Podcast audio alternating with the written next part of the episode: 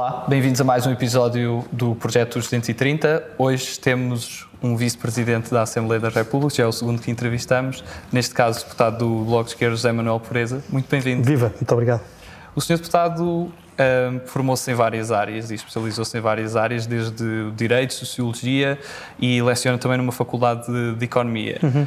Há assim uma área que tenha maior gosto ou acha que também é bom complementar as diferentes áreas? Sim, eu acho que o desafio do nosso tempo é hum, claramente, dizendo uma coisa banal, é claramente o da interdisciplinaridade uh, e ao longo da minha vida tive isso. Uh, porque procurei, porque me apareceu, pronto. Um, mas, na verdade, a minha formação de base é Direito. Um, Licenciei-me em Direito na, na Faculdade de Direito de Coimbra. E, e, a minha aproximação ao Direito Internacional fez com que uh, evoluísse para uma área de diálogo entre o direito, neste caso o Direito Internacional, e a realidade social envolvente, neste caso o sistema internacional. E, portanto, vim a tornar-me professor de Relações Internacionais, com uma componente mais institucional, mais jurídica, mas de relações internacionais e essa é a área que eu tenho que eu tenho procurado cultivar academicamente há bastantes anos esta parte. E o direito internacional existe para além da vontade dos Estados ou, ou, é difícil? Essa definir? pergunta é ótima. Quer dizer, eu acho que é mais ou menos como perguntar se o código da estrada existe cada vez que há um acidente. É capaz de existir. Uh, faltam instrumentos de coação? Faltam, mas o direito não é só coação, não é? O direito é também argumentação, é também capacidade de moldar a realidade pessoal e social, eh, é, antecipador de outras realidades. E, portanto, quer dizer, não, não, ao direito internacional não lhe faltam essas características. E nasceu em Coimbra, cresceu sempre em Coimbra. Sim. O que é que traz à memória essa cidade? a memória é uma memória muito, muito querida de uma cidade em que nasci e em que cresci e em que vivo e trabalho. Agora, neste momento, enfim, com uma suspensão provocada pelo facto de estar como deputado desde 2015, anteriormente de 2009 a 2011 também. Mas, hum, eh, enfim, as minhas memórias os lugares das nossas memórias mais recuadas são sempre lugares que têm uma magia que até é capaz de deturpar eh, a natureza dos próprios lugares. Não é? nós, nós encantamos os lugares que, que, que nos estão na memória, não é? na, na nossa memória mais, mais, eh, enfim, mais, mais afetiva. Não é? E Coimbra, para mim, tem, esse, tem essa característica uh, e é uma cidade pela qual me bato eh, com os instrumentos que estão à minha mão, porque gosto dela, quer dizer, e portanto, se às vezes sou áspero para com quem tem responsabilidades de criar ou de implementar políticas para a minha cidade e para a minha região, se às vezes sou áspero, é porque justamente eu gosto muito daquela cidade e acho que aquela cidade precisava de ter eh, um tratamento bom que às vezes não tem. E todo o seu percurso pessoal, académico, profissional, qual é que foi o momento? Sim, eu, eu, eu, eu portanto, fiz os meus estudos secundários e universitários em Coimbra, Uh, terminei a minha licenciatura em 81 e em 82 vim para Lisboa trabalhar uh, como assistente na altura, na, na, na, faculdade, e tive de 82 a 92 em Lisboa. Portanto, vivi um período de 10 anos primeiro. na Nova, sim, na Faculdade de Economia da Nova. E tive, portanto, 10 anos de vida lisboeta bem, bom rigor, não era bem vida lisboeta, porque isso depois também coincidiu com, com o nascimento dos nossos dois filhos e, e, pequeninos, e portanto essa coisa de vida lisboeta era uma quimera que não estava ao nosso alcance, porque inclusive não tínhamos rede familiar de suporte em Lisboa, eh, e portanto vivemos esses 10 anos, eh, pronto, eu e a minha mulher, quando digo nós, eu e a minha mulher, e os meus filhos depois, vivemos esses 10 anos, e em 92 regressámos a Coimbra, e desde então estamos lá e lá havemos de ficar.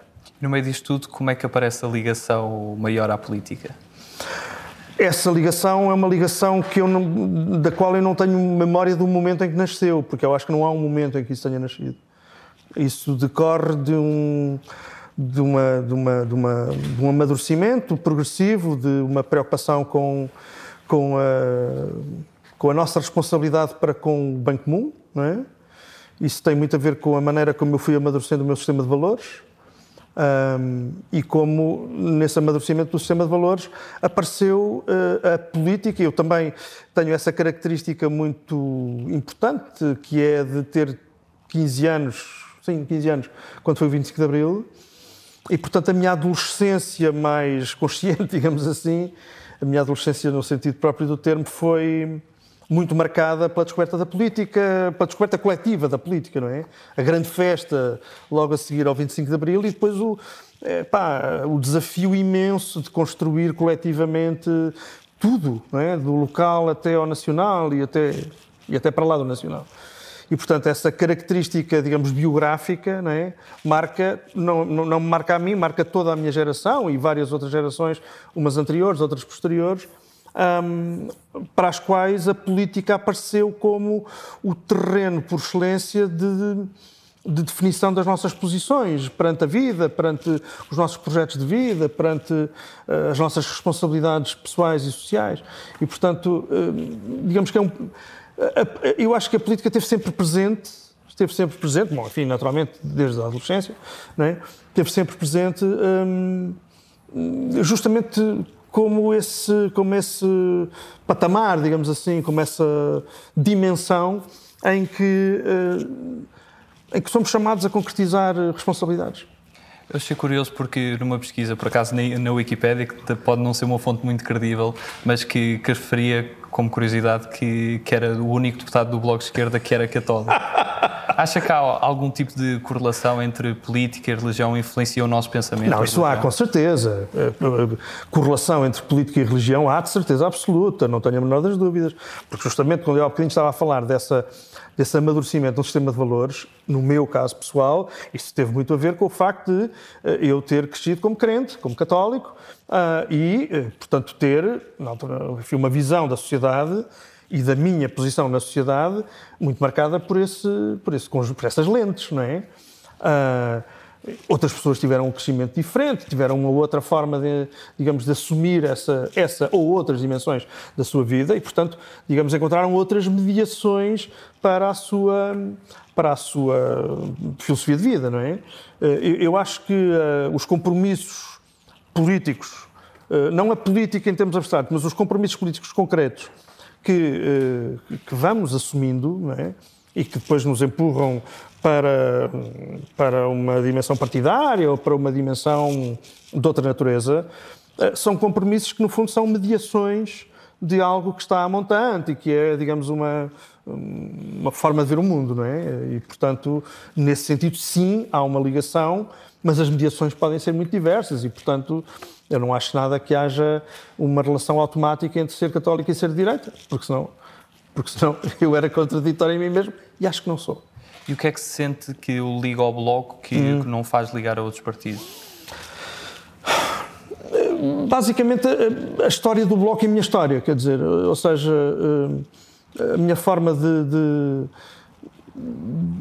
de, de, de definir prioridades para a minha intervenção pública um, confunde-se muito com, uh, digamos, um, uma, uma, constelação de, de, de coisas que, que, que são, uh, como é que eu ia dizer, que são referências de movimentos de transformação social e que têm a ver com, uh, com o tema das igualdades contra as discriminações e, portanto, tudo quanto é o pensamento ou os pensamentos feministas, uh, tudo quanto é o pensamento uh, e, e, a ação antirracista ou anti-discriminação sexual, uh, etc., esteve muito presente na minha, na minha na construção de mim, como teve, esteve muito presente tudo, todo, todo o pensamento, digamos, que tem a ver com a, a, a, gestão parcimoniosa dos recursos e, portanto, se quisermos, a ecologia política, um, como tem também muita influência todo o, o, como é que eu ia dizer, todo, todo, toda a dimensão importantíssima dos movimentos pela autodeterminação dos povos. Um, sou herdeiro disso tudo, não é? Sou herdeiro disso tudo. E, e encontrei no Bloco de Esquerda justamente uma organização política que procurou uh, dar dignidade a todas essas agendas sem uma hierarquização pré-definida entre elas, não é? Certo que uh, a dimensão do trabalho e, portanto, dos direitos do trabalho é para nós central e, portanto, nos, nos dizemos e procuramos ser um partido socialista, nesse sentido de, uh, digamos, trazer à superfície todas as tradições dos movimentos de trabalhadores e de defesa do trabalho, mas depois há todo, digamos, todas as, todas as lutas contra as desigualdades, contra as discriminações, que têm estes vários rótulos, digamos assim, e que no fundo são várias formas de pensar a emancipação e de atuar em matéria, em, em, termos emancipadores. Tudo isso eu encontrei no Bloco, de uma forma equilibrada, de uma forma arrojada, de uma forma desempoeirada, hum, e foi isso que me trouxe para aqui. Uma das coisas que também faz parte da política é o entendimento, o respeito mútuo e pretendemos mostrar isto neste projeto. E costumamos perguntar quem é que é a pessoa que, que admira mais de outra bancada. E curiosamente também já referiram o Sr. Deputado e eu faço-lhe a mesma pergunta: quem é que de outra bancada admira mais pelo trabalho, pela postura? Tem sim alguém que consiga admirar? Uau! O que é que eu digo agora? há muitas pessoas que eu admiro noutras bancadas, eh, por várias razões. Por várias razões. Eh, que têm a ver com a sua determinação, que têm a ver com a sua verticalidade, com a sua liberdade. Uh, são muitas as pessoas que eu, que eu admiro.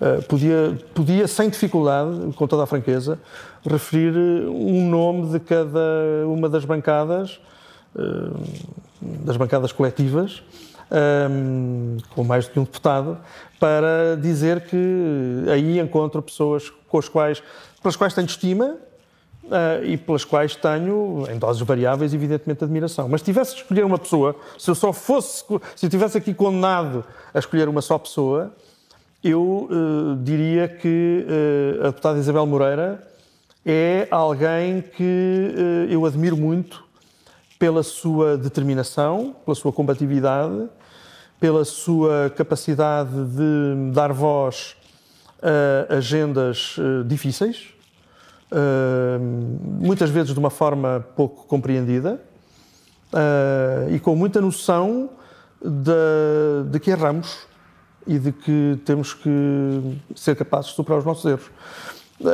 Falo de Isabel Moreira, de quem sou muito amigo e com quem tenho tido batalhas comuns muito intensas. Uh, mas não quero com isto cometer nenhuma injustiça para com outras bancadas, porque em outras bancadas eu encontro, por outras razões, pessoas que admiro muito. A deputada Isabel Moreira também tem experiência académica, ou como Sim. o seu deputado referiu, Sim. também tem uma vasta experiência Sim. académica. O que é que, para um professor universitário, uhum. qual é o maior legado que se pode deixar a um aluno e o que é que acha que, que ensina mais? Epá, de repente, de repente saímos das bancadas do Parlamento e passamos para outra coisa, né? Isso é um truque malvado. Epá, eu acho que, que, que... estava-me a lembrar, estava-me a lembrar da minha mãe. A minha mãe era professora de ensino secundário, eh, professora de, de, de, um colégio só de raparigas.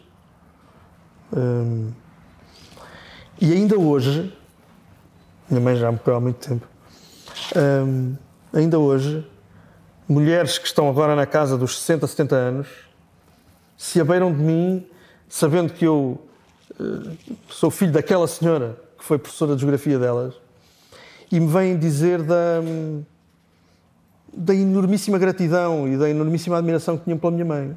Isso é muito frequente, eu fico sempre de lágrima ao olho por causa da, da emoção que isto me provoca. Uh, e o que é que elas me dizem? Elas dizem-me que era uma pessoa que as respeitava muitíssimo, que as ouvia muitíssimo, que, que dialogava com elas de uma forma desinibida, exigente, uh, argumentativa, uh, e que isso as marcou muito. Eu devo ter qualquer coisa de, de seguramente, de cromossoma materno mal seria se não tivesse. Eu quero muito ter esses cromossomas. Eu acho que isso me marcou também no meu, no meu desempenho como professor, evidentemente. Ou seja, eu tenho uma forma, enfim, desempoeirada QB de, de me relacionar com os meus alunos e alunas. Um, e, e, e, e, sobretudo, procuro não os infantilizar, não é? Não os infantilizar e, portanto, isto significa que sou exigente, porque não estou a lidar com pessoas com um estatuto intelectual menor.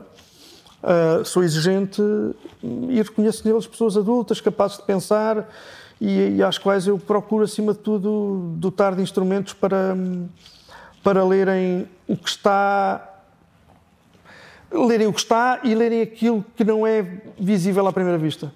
Eh, eu acho que é essa, essa pedagogia da descoberta, não é? Essa pedagogia da descoberta, eh, da, da pá, utilizando uma imagem que é muito frequente, eh, ver aquilo que, que a Alice viu para lá do espelho, não é? Alice no País das Maravilhas passou para o outro lado do espelho e foi ver outra realidade que ninguém via e que estava lá. E, portanto, eu acho que essa, essa missão de dotar estas pessoas de instrumentos para fazerem essa descoberta e para terem posições vincadas é muito importante. Nós de vez em quando também aceitamos perguntas de, do público e temos aqui duas questões. Nossa a primeira é do Pedro Monteiro e pergunta quais são as funções de um vice-presidente uh -huh. da, da, Assembleia e por que razão há vários. Uh, primeiro, vamos lá ver. Em primeiro lugar, há, há, vários porque na organização da Assembleia da República se entende que deve haver uma representação das principais forças políticas uh, na mesa da Assembleia da República. No fundo, é isso, na, na, na direção uh, política, digamos assim, da Assembleia da República. E, portanto, nós somos quatro vice-presidentes, um por cada uma das principais, das quatro forças políticas mais votadas. Portanto, neste momento, o primeiro vice-presidente, a primeira vice-presidente é do Partido Socialista, o segundo é do PSD, o terceiro é do Bloco de Esquerda e o quarto é do PCP. Justamente as quatro forças políticas mais votadas. Um, a, a nossa missão, acima de tudo, é ajudar a presidir a Assembleia. Isto significa que nós temos, desde logo, funções delegadas pelo Presidente uh, e que têm a ver com uh, não só funções de representação uh, da instituição. Na sexta-feira eu irei participar em nome do Presidente da Assembleia da República na sessão comemorativa da participação de Portugal na Primeira Guerra Mundial. portanto, é apenas um exemplo entre muitos outros. temos a função de receber um, quem vem à Assembleia da República apresentar petições ou iniciativas legislativas, portanto, receber os cidadãos que vêm à Assembleia da República uh, exigir-nos que legislemos, ou enfim, solicitar-nos, solicitar-nos que, que, que, legislemos sobre uma determinada matéria. Um, essa é uma função que também temos. Um, a função de presidir ao plenário, uh, o que não é coisa fácil, diga-se passagem. É muito, muito desafiante, muito exigente. Mas o Presidente, enfim, por razões da sua própria agenda, da sua própria, da sua própria vida, muitas vezes delega em cada um de nós essa tarefa de, parcialmente, enfim, fazermos a, presidência dessa, da, do plenário. Ah, e, portanto, são estas as funções que tem o Vice-Presidente, não, não são, não são, não é um panache que nós ostentemos, nenhum de nós, nenhum de nós ostenta esse panache, tal, uma coisa. Não é isso, não é isso. Mas é, mas é uma responsabilidade. Mas é uma responsabilidade institucional e, e que nós temos que desempenhar com arte. Passamos agora para, para a segunda parte da, da, nossa entrevista, é uma parte ainda mais dinâmica e começamos aqui por algumas escolhas que eu lhe proponho. A primeira é entre segurança ou liberdade. Não é possível fazer uma escolha, não é? Porque porque não há liberdade sem um quanto mínimo de segurança e hum, a segurança onde falta a liberdade é, é opressiva e, portanto, hum, eu creio que se eu tivesse jogar um, um, X ou dois, punha X, claramente, porque, porque é, quer dizer, tem que ser justamente uma a experiência das nossas vidas é é esse equilíbrio sempre, uh, sempre dinâmico entre, entre liberdade e segurança. E entre humildade e ambição? Humildade. Cães ou gatos? Cães, claro. Da Voice ou Got Talent? Nenhum deles, zero. Campo ou cidade? Uh, epá. Campo ou cidade? Uh, cidade desde que, desde, que, desde que se possa estar no campo bastante tempo. Conta-me como foi ou até que a vida nos para. Até que a vida nos separa, amigo, claro. Só pode. Eu creio que se percebe porque é que eu sou claramente adepto do Até que a vida nos separa, porque, enfim, além de ser uma excelente série, tenho uma relação afetiva com o facto de o realizador ser meu filho. E por ele eu tenho uma enorme admiração. E qual é a coisa mais bonita na nossa vida? A coisa mais bonita na nossa vida é a inquietação. É essa hum, disponibilidade para, para estarmos sempre hum, profundamente insatisfeitos e, e profundamente alerta para com aquilo que se passa à nossa volta. E a música Inquietação também explica bem isso. Claro, com certeza, com certeza. Está ali uma fotografia do Zé Mário Branco. Aquela fotografia ali ao meio é uma, da última vez que estive com o Zé Mário Branco. E falando do outro grande cantor, Sérgio Godinho ou António Variações? Cada um, cada um no seu, no seu, no, cada um, uh, um dia, um dia António Variações, outro dia Sérgio Godinho. Uh, dois, dois grandes, dois grandes intérpretes do amor sob a forma de canção, uh, dois grandes desafiadores a uma liberdade polifacetada, cada um com um estilo próprio e eu admiro sintonizo mais com o Sérgio por, por, uma, por, razões que têm a ver com, com a minha vida, com a minha trajetória de vida, mas sou muito admirador do António Variações, sim. Lenin ou Marx? Marx. Macron ou Merkel? Hum... nenhum. Circulatura do quadrado ou eixo do mal? Francamente, não sou capaz de responder. Uh, não sou capaz de responder. Não sou. Sagres ou Superwalk? Acho que é Sagres, eu não tenho assim uma coisa muito definida. Sagres. 230 ou 180?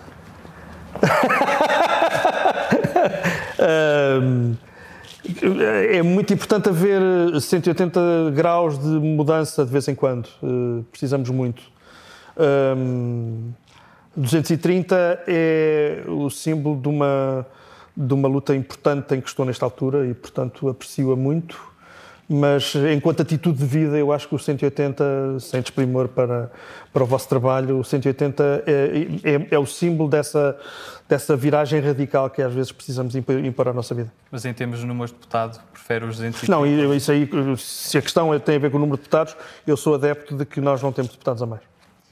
E se tivesse a possibilidade de convidar uma pessoa com quem nunca teve a oportunidade de almoçar, quem é que seria essa pessoa?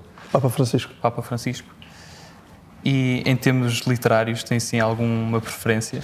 Tenho, tenho várias preferências. Uh, sou um adepto indefetível do Miyakoto, que é um criador de palavras e de, e de, e de pensamento como poucos. Sou um adepto indefetível do Philip Roth. Um, e depois tenho. Ah, e sou um adepto, claro, sou um adepto indefetível do John Carré. Esses são os três, eh, digamos, são aqueles de quem eu tenho a coleção. Depois há aqueles e aquelas de quem eu vou lendo coisas que me fascinam uh, pontualmente. E no mundo da música?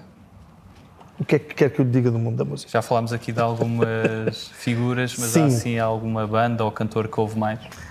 Há hum, três ou quatro nomes que eu que eu tenho num lugar muito especial. O mais o, aquele que é assim o mais destacado nesse lugar especial chamava-se Paco de Lucia. Hum, eu já disse isto uma vez e vou dizer aqui também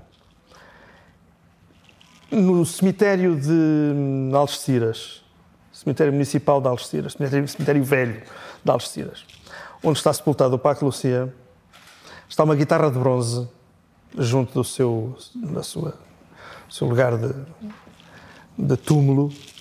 Está uma guitarra uh, de bronze que diz respeitou a tradição, mas desobedeceu.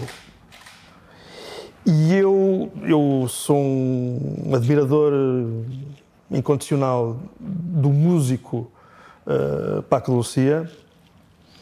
Um, e, e, acho que, é, que essa atitude musical de respeitar, conhecer até ao limite a, a tradição, neste caso do flamenco, não é? Um, e conhecer tão bem que se dá o passo para enriquecer um, desobedecendo à tradição, uh, é qualquer coisa que é uma lição de vida, não é? É uma lição de vida que vai muito para lá da música, não é? Respeitar a tradição, mas desobedecer. É qualquer coisa que, que eu acho que é um lema de vida. Portanto, Paco Lucia, claramente um lugar de grande destaque. Um, depois há, há, há, um outro, há dois outros nomes que eu referi, referiria. Uh, um deles é o. um deles é o Eric Clapton, de quem eu sou um. Como bluesman, não. A título pessoal, acho. Depois de ter lido a biografia dele, acho que não é propriamente recomendável. Mas como bluesman é um tipo absolutamente fascinante. Absolutamente fascinante. Um artista extraordinário. Um guitarrista sublime. Um, e noutro plano completamente diferente, uh, há pouco falámos do José Mário Branco e eu diria que o José Mário Branco é, um, é, é, é o, o, o, cantor, foi o cantor, é o cantor, um, ou cantautor, não é? como costumamos dizer, que relativamente à, digamos, à, à música de intervenção em Portugal, mais, eh, mais admirei sempre e continuo a admirar imenso, sempre que depois tive a oportunidade de me cruzar com ele pessoalmente e, portanto, isso acrescentou esse lado mais emocional à coisa. E falando da sétima arte, há assim algum filme preferido? Eh, são muitos, pá, são muitos, são muitos. Hum, mas eh, se eu tivesse que escolher um, era capaz de escolher não sei, eu, eu fui muito, na minha, na minha adolescência, fui muito influenciado por eh, filmes de grandes realizadores italianos. O Fellini, desde logo, o Visconti. Talvez escolhesse. O Visconti, Visconti é um tipo pesado, é um tipo uh, difícil, mas um, talvez escolhesse o Leopardo. Creio que é um filme imorredouro, não é? justamente sobre a transição da velha aristocracia para a sociedade industrial e, portanto, com a nova armação de classes, era capaz de escolher o leopardo. Qual é aquele país que nunca visitou e que gostaria de visitar? Não tenho nenhum. Não tenho nenhum. Hum, não tenho assim um país onde. Quer dizer, gostaria de ir a todos os países, hum, sem exceção, hum, mas não há nenhum país que eu. Que eu... Há, há um sítio onde eu gostava de ir e que não, que não gostava, gostava de não morrer sem lá ir, que é o extremo sul da América do Sul, a Terra do Fogo. Gostava mesmo. Gostava de, de ir à Patagónia e estar e fazer. Mas não, não podia ser no inverno, porque depois era capaz de não ver grande coisa. Mas gostava muito de ir ao extremo sul da América do Sul. Agora passamos a um segmento de palavras soltas. A... Nossa Senhora! Há primeiras coisas, agora é palavras agora soltas. Agora palavras soltas também são interessantes. A primeira que escolhi, neste caso porque ali o livro, Utopia. Uhum. O, que é que, o que é que lhe vem à cabeça? Uh, Vem-me à cabeça. Só, só digo, só uma palavra? Pode ser mais que uma. Não. Uh, utopia é. Uh, é o impossível feito realidade. E, e, e é, portanto, digamos, uma, uma exigência permanente. Igualdade. Igualdade é. Hum, igualdade é, é luta diária. Pureza. Pureza. Pureza é. Pureza é, é. É o primeiro riso do meu neto. Prisão. Prisão é, é um lugar de negação de direitos básicos e, e não tinha que ser assim. Cabo Delgado. Uh, atrocidade. Uh, uh, atrocidade por um lado e admiração infindável pela pela um, pela resistência suave das pessoas. Tesla. Um, Uh, inovação e inovação e, um, e risco ambiental. Maçonaria. Incompreensão. Família. Uau! Família, hum, memória, hum, laço hum, e amor. Justiça. Justiça. justiça. princípio. Princípio número um. Agora seguindo para outras perguntas e já na reta final, um também dos objetivos do, do, do nosso projeto é uhum. é fazer face também a um clima de desconfiança que, que, se instalou. E trabalhando o Sr. Deputado na, na Comissão de Transparência e de Estatuto uhum. do Deputado, o que é que sente que pode atenuar esse clima que foi adensado ao longo do ano? Ao longo dos anos? Dos anos, sim. Um...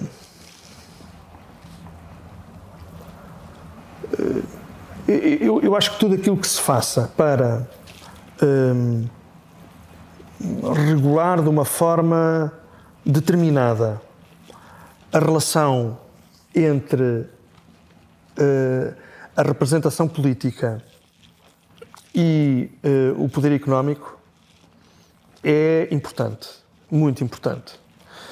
Preocupa-me mais essa dimensão muito mais difícil do que, uh, digamos, os, os, passos que se vêm dando no sentido de uh, dar um bocadinho mais de, de, de transparência ao exercício cotidiano, ao exercício cotidiano formal da, da, da representação política, ok? Portanto, eu acho que o que está por fazer são duas coisas que depois se desdobram em coisas concretas, é? mas há duas grandes, dois grandes aspectos que eu acho que precisam de ser trabalhados. Um é a, eh, eh, a coragem e a determinação, enfim, dentro dos parâmetros próprios de um Estado de Direito, com certeza, mas a coragem e a determinação na concretização daquela ideia tão importante que é a fala de money. Nós temos que ir atrás do rastro do dinheiro. E, portanto, eh, luta contra a corrupção implica isso. Implica isso. Eh, implica muitas outras coisas, mas sem isso, nada a fazer. E, por outro lado, acho que eh, a segunda dimensão dessa luta por uma transparência acrescida tem a ver precisamente com ehm, a capacidade de não ficarmos pelo aspecto formal das coisas, pela dimensão formal das coisas, pelas reuniões formais que eu tenho consigo ou com outra pessoa qualquer, mas por sermos capazes de identificar os vínculos informais é? que, uh, portanto, não se traduzem em reuniões, mas traduzem-se em influências reais. É? Eu acho que essas duas coisas são muito difíceis, evidentemente. É preciso ter uma, uh, enfim, uma capacidade de imaginação jurídica muito grande, mas sem isso eu acho que nós ficamos sempre aquém daquilo que é necessário. E se pudesse resumir Portugal numa palavra, que palavra é que escolhia? Um se eu tivesse que resumir Portugal numa palavra, hum, hum, projeto. E para terminar, qual é a mensagem que gostaria de deixar aos portugueses? Quem sou eu para dar mensagens aos portugueses? Hum, hum aos portugueses eu, hum, eu diria uh, o, Fernando Lopes Graça uh, numa altura de anos de chumbo da ditadura, não é? Uh, interpretando aquilo que era o sentimento da sua geração, escreveu uma, um cântico, não é? Uma canção heroica que tinha como um, tinha como refrão o acordai, não é? Acordai, ponto de exclamação e tal. Aquelas vozes que, se vão, que vão subindo de, de intensidade. Um, eu, eu, eu, aos portugueses não digo acordem, não digo isso porque isso é uma, uma arrogância sem fim. Mas eh, aos, às pessoas que, enfim, que virem esta, esta nossa conversa, digo que é muito importante estar desperto, bem desperto, para um, tudo aquilo que se passa à nossa volta. Um, e que a malta mais nova uh, tão bem interpretou com a sua grande, tão bem interpreta com a sua grande mobilização para as questões relativas às alterações climáticas. Não é? uh, uh, gerações de pessoas mais jovens que, um, que um, estão profundamente acordadas para aquilo que gera, que gera o apodrecimento do planeta e que é industrial, é económico, mas também é espiritual, também é uh, relacional, né? e portanto uh, essa capacidade de estarmos despertos é talvez a coisa que é mais importante para agora e para sempre.